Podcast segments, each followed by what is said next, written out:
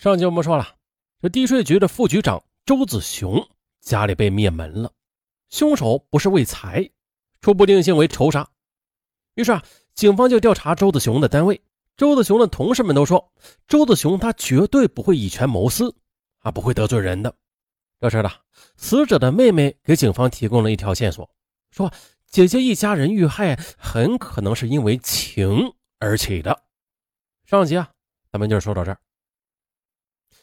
妹妹林小娟告诉民警，姐姐林小云之前是有过一次婚姻的，啊，就是因为与周子雄发生了感情，这才结束了第一段的婚姻，嫁给了周子雄。但是婚后两个人的感情却不是很好，而且分别都有外遇。哎，这穷生刀，见生杀呀！啊，得调查。民警对周子雄家里的保姆进行调查时，也确认了。死者周子雄夫妇俩的感情并不是很好。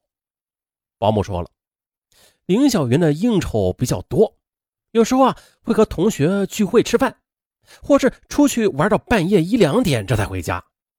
周子雄对此很不满意，两人就此事啊是经常的吵架，有时候还会冷战好几天呢。甚至呢，林小云在发脾气的时候也会说：“啊，你玩就可以，我玩就不行了吗？”还说这样的话。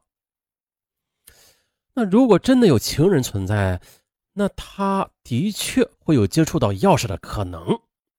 难道的真是因为在情人相处中因爱生恨而导致杀身之祸的吗？警方迅速派出警力排查周子雄夫妇情人方面的线索，可是几番排查下来仍然无果。他们之间的情人不过是各自的地下关系，啊，并无深仇大恨的。也不具备作案的时间。哎，这下好了，不是工作矛盾，不是情杀，难道是因为经济矛盾而引发的命案吗？警方看过死者林小云的账本，发现了她是个心思极其细腻的女人，无论是公司吧，还是家里的账目，她都记得非常仔细，即便是买一袋奶、一公斤的芝麻。他都会记在账本上，因此他经济往来的关系在记账本中也体现的非常的清楚。于是，警方便围绕财杀这个方面又做了大量的工作。哎，又发现，他们发现了这死者周子雄夫妇有经济纠纷，借贷关系约有十多个人。对于这十几个人，警方反复的进行排查，一一的进行了排除。死者林小云的生意伙伴中没有发现有疑点的人，哎，不过，警方啊在排查中却发现了亲戚中有一个人和林小云在经济上有矛盾，而这个人就是死者林小云的妹夫李玲。这个李玲呢，当时是林小云工地上的主管，啊，工地上的大小的事儿都要他来操办，但是工资待遇却非常低。也没有休息日，李玲提出过想要加工资，但是却被林小云给拒绝了。民警了解到，李玲以前在客运公司工作过，后来辞职来到林小云的工地上来干活。本来说好的是一个月两千元的工资，并且包吃包住，但是最后死者林小云呢，只给了妹夫每个月一千五百元的工资，也只包吃不包住，还经常的拖欠工资。而也就在案发前的一天晚上，啊，李玲的妻子林小娟，她通过电话向姐姐林小云要过工资，于是李玲的作案嫌疑至此是骤然上升。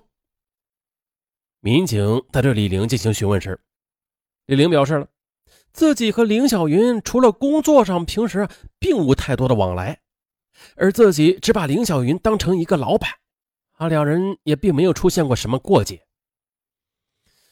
那尽管警方认为李玲有作案的嫌疑，但是呢，李玲身高是一点七二米啊，比警方推断的那名犯罪嫌疑人还要高出一些的，而且他的足迹与现场留下的痕迹也不一致。此时已经过去四天了，凶手还没有落网，受害人的家属坐不住了。死者林小云的娘家人啊，除了为失去林小云而痛苦之外，让他们心疼的是，那两个被害的孩子。看着照片上孩子单纯的笑容，专案组成员的心里也是一样的在疼的。只有尽早抓住凶手，才能让死者安息。在案发的第四天，也就是五月五日，贺州警方悬赏五万元征集破案线索。五月八日，即案发的第七天，警方决定加大悬赏力度，悬赏金额高达了二十万。可是已经过去一周了。还是没有抓到凶手，破获此案。这一时间呢，周子雄家附近的居民都不敢出门了，甚至呢，还有人搬离了那里。大家都害怕凶手没有走远啊，自己再遭遇不测。就这呢，这起灭门惨案，恐怖的气氛笼罩着贺州城内，甚至是惊动了全国。啊，有将近三分之二的电视台均报道过这个案子。网上时刻也有网民在追问。到底什么时候才能找到凶手破获此案呢？就在破案进行到第八天的时候，反复研究现场的民警啊，又发现了一个新的线索。恰恰的，也正是因为这个线索，让案件有了新的进展。嗯，在最初勘察现场的时候，警方就已经认定，凶手在作案之后用抹布擦拭过现场。而刑侦专家在进一步仔细的勘察之后，哎，发现了。这摸布痕迹的旁边啊，隐约的显示出了半个女子的鞋印民警立刻提取了那半个鞋印如获至宝。在贺州全城寻找相同的鞋，终于是功夫不负有心人，警方在贺州城区找到了相类似鞋印的鞋，发现那是一双女士拖鞋。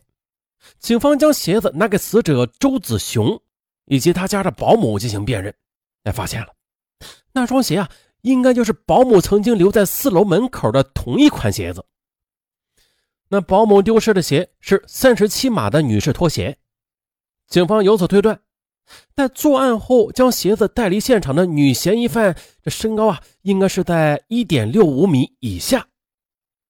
难以置信呐，这样的灭门惨案，竟然会有女性参与者。哎，不过有了这个新的线索。警方开始排查周子雄夫妇身边的女性朋友以及亲属，这样一来的，警方已经基本能够刻画出在现场时两个犯罪嫌疑人的影像了。一个是女性，身高不到一点六五米；另外一个是男性，身高在一点六到一点七米之间。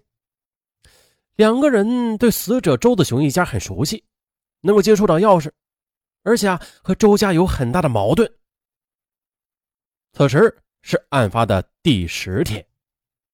案发过后的死者林小云的母亲，由于伤心过度啊，一直是卧床不起，直到一周之后才能配合警方的调查。他告诉民警说，五个月前呢，他在二女儿，也就是死者林小云家里住过一段时间，感觉不习惯。啊，就又搬回来了，和小女儿林小娟一起住。在林小云家里住的时候啊，他曾经有周家一整套的钥匙。那后来啊，他还钥匙的时候是委托小女儿林小娟帮他去还的。啊，也就是说啊，林小娟是完全有机会接触并且配置到这一整套周家的钥匙的。林小娟身高一点六一米，穿三十七码的鞋。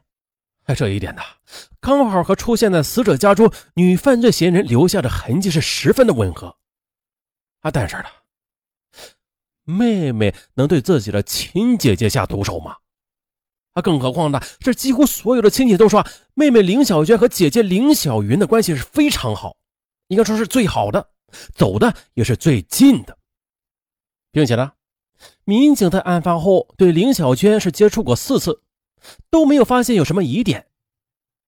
根据林小娟的丈夫李玲说，当时林小娟在得知姐姐遭遇到不测之后啊，十分的伤心，饭也吃不下，就一个劲儿的哭，并且在案发后的每天晚上啊，不会上网的林小娟都让她帮忙嗯登录网页，看看这案件的进展和网友们的评论。民警觉得，这也算是受害者家属的正常反应。那难道他们对林小娟的怀疑是错误的吗？但是呢，有怀疑就得调查。专案组继续的围绕着林小娟进行调查，哎，果然发现了。在案发当晚呢，林小娟啊，她确实有异常的情况。民警调出林小娟的电话单，发现了她与一个电话号码联系的非常的密切，并且在案发当晚的八点多钟啊，以及从凌晨两点到凌晨五点吧，都有一直在断断续续的通话记录。民警立刻调查了那个和林小娟频繁联系的电话号码的机主，发现了是一个名叫刘胜明的男子。这个刘胜明又是谁呀？前面咱们就说了，林小云和林小娟还曾有过一个大姐，早年去世了，啊，留下了儿子苏可章和女儿苏杰。啊这个叫刘胜明的男子正是苏杰的男朋友。